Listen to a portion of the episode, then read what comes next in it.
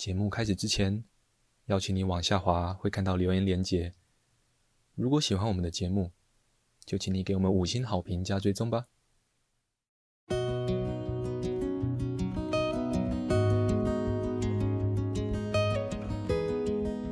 我们是华人正念减压中心，欢迎收听正念好给力。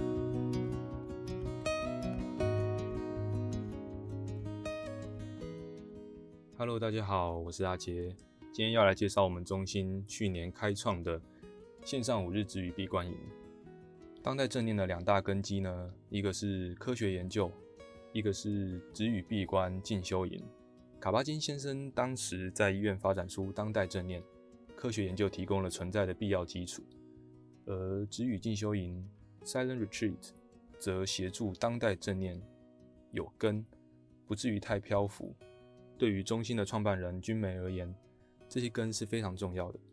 它的重要性不亚于师资培训。因此，在二零一四年的时候，他就邀请 Bob Stoll，卡巴金先生最推崇的美国正念大师 Bob Stoll 博士来台湾，并且在二零一五年开始不间断地邀请非常了解当代正念的各个引导者、带领者、老师来带领五日正念止语进修营。而去年在疫情之下，我们华人正念减压中心特别开展了线上的五日之语营，深度练习将正念融入生活之中，活出平静、自在与祥和。在这五天，所有参与的学员伙伴会在家里跟家人在一起，但同时大家也会深度修炼，跟自己大量的在一起。对于线上之语营该如何进行？相信很多伙伴们、很多听众朋友们一定有许多疑问，因此呢，我们整理了一些常见的问题，提供给大家参考。如果有任何其他的疑问，也很欢迎直接来信或来电洽询哦。第一个常见的问题是，请问是全程止语吗？是的，课程的时间都会是止语，而下课后或上课前，也会邀请大家，也会希望大家尽量维持止语。第二个问题，都住在自己家里，不跟家人讲话很奇怪诶。当然有需要的时候还是可以跟家人讲话，但不过请练习依循这样的方式来对话：一、温和、全然、仔细聆听对方说话，让对方把话讲完，不要插嘴；二、觉察在聆听的过程中自己真实的身心变化。以及内在预设所产生的影响。三、有觉察的回应对方，而非惯性的反应。所说的话，请尽量减少。第三个问题，那家庭责任还有如果有任务出现的时候该怎么办呢？该做的还是要做，尽可能安静的带着觉察完成，像是洗碗、扫地、刷厕所。而外出性的家务，请在开课之前就和家人沟通好，尽可能的减少，像是倒垃圾、买食物，并且感谢家人的协助。第四个问题，一整天都待在一个房间里面，不会很闷吗？我们的止语营很用心的规划课程设置，有助于让大家温和的向内看，而不需要向外寻求刺激。有课程表吗？我们有每天开始跟结束的时间，而中间的时间全然的把自己交给练习，与自己和大家同在，不受时间的控制。此外，由于课程进行中可能随时会有课程表的调整，为了避免干扰止语的学习，所以我们不会提供详细的课程表。言下之意就是，请大家相信我们喽。第六个问题，上课的时候如果有问题该怎么办？这是个非常好也非常重要的问题。课程中要保持止语，那如果有问题需要协助，可能是技术性的问题，可能是内心有什么样的疑惑，可以用书写的方式在聊天室私讯给中心的行政人员，我们会在整理之后再一起交给负责带领的老师们。第七。本课程跟正念减压课程的差异是什么？两者完全不一样，但相辅相成。止语闭关营的练习密度很高，互动性比较低，而正念减压的互动性很高，时间也比较长期。正常来讲，正念减压的课程是为期八周的哦。八，线上止语营跟实体止语营的差异，差异非常非常多。基本列举如下：空间是最明显的，实体止语营我们会一起住到一个偏远宁静的地方，线上止语营则是在家里。当然，你也可以自己找一个安静的地方做练习。实体止语营的期间，止语是二十四小时的，在家里原则上也希望能够维持二十四小时，但如果真的不方便，最低限度就会是十二点五小时的止语。融入生活的程度也不一样，除非刚好自己住，不然线上止语营通常会有同居在一起的人，而实体止语营的生活一切都由主办单位，也就是我们会帮你打理好，因此开始练习的时间会比较早，像是早上六点。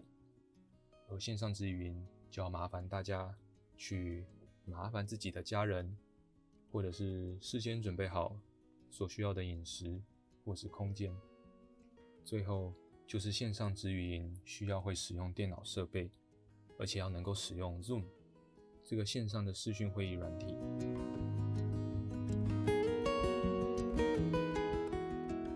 节目的最后，让我们来分享一下，在去年底参与华人正念减压中心线上五日止语营的学员伙伴，也是知名作家许斐莉。他在参与结束之后和我们分享的心得文章，标题为《线上止语营，让我更能活出正念》。这次参加二零二一到二零二二跨年止语营，是我第一次参加五日的。也是第一次以线上的形式为之，虽然线上跟实体比起来约束程度比较弱，但也因为无法完全隔绝于日常生活之外，反而更能练习如何在生活中导入正念。此次五日的带领方式很特别，前面两天半是动静交错且有指导语的练习，到了第三天下午就正式的进入后半段的自主练习。没有指导语，一切以当下的身心状态为自己的最高指导原则，也是深入关照自心的绝佳练习方式。我和许多伙伴一样，前两天都在昏沉中度过。那种昏沉，并不是上座后就沉睡了的状态，而是在半梦半醒之间，依稀的保有觉察力，知道自己在打瞌睡，耳边也听得到指导语。第一天结束的时候，我对自己的浓重的昏沉感感到非常诧异，因为不久之前我才参加了正念进阶的练习课程，不论是精神或稳定度，应该都相当好。没想到五日止语的一开始，就让我遇见了大魔王。这也让我发现，原来我的身体存在着非常深沉的疲惫感。事实上，我在二零一八年。曾经被中医师诊断出过劳，虽然从那时候开始就比较留意养生，但这次的止语进修让我真切的体悟到，想要追求心灵的稳定，其实需要靠强健的身体来支持。我们无法单靠意志力来驱动心的稳定。有趣的是，头两天昏沉中，脑海不断跑出陈年往事。许多已经被我遗忘的人、场景、事件都一一浮现，有的未必和创伤经验有关，但那就像是一个进化的过程，似乎将潜意识中深藏的某些尘埃洗去，随风而逝。而昏沉的状况在第三天突然获得好转，在第四天的时候，身心的稳定感进入最佳状态，不再打瞌睡了。第三天开始，我的念头开始出现近期的议题，不论是想要完成计划，或是这几年重复出现的生命课题，都很自然的在静观的时候出现。我甚至在某一天的静观中，想到要如何和某位同事和解，那样的念头几乎盘踞了一整段练习时间，直到自己产生觉察力，拉回腹部的时候，练习时间很快就到了。对此，带领者大会老师在第三天晚上的课程中提醒我们：日常生活中不要计较，因为一旦计较就会纠缠，这些埋藏在心中的执着便会在我们的静观中化为念头，不断出现。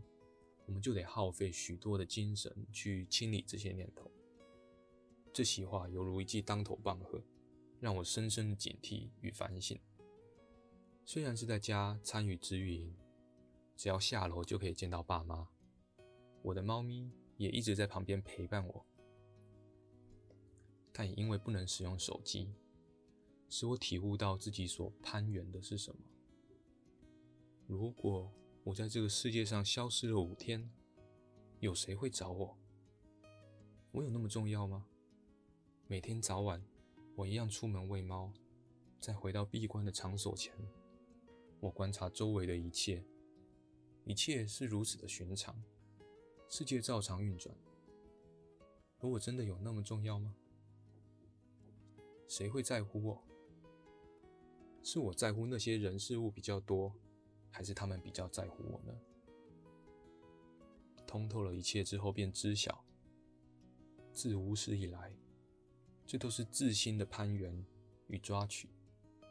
当我的日常作息，变成只在一张椅子上或一个蒲团上时，我的三餐变成随意下一碗面就能打发，我的欲念变成只求下课后可以好好睡一觉。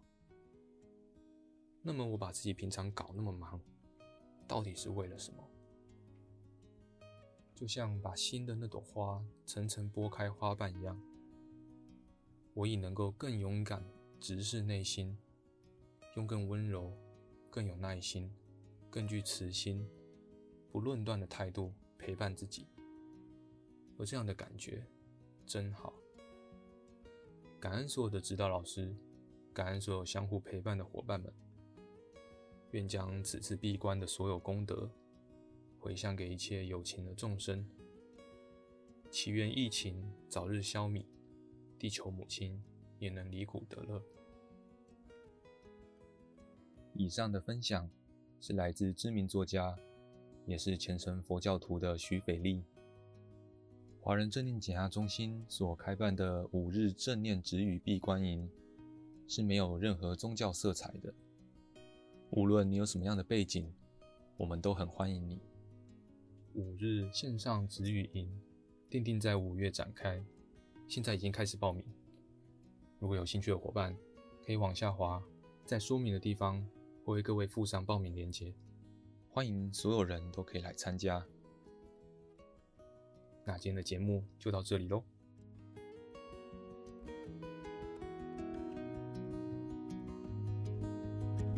感谢你的收听。如果喜欢我们的频道，欢迎按下追踪或分享，也邀请你可以在下面留言，跟我们分享你的感受或想法哦。我们每一则留言都会看哦。敬请期待下一集的精彩内容喽。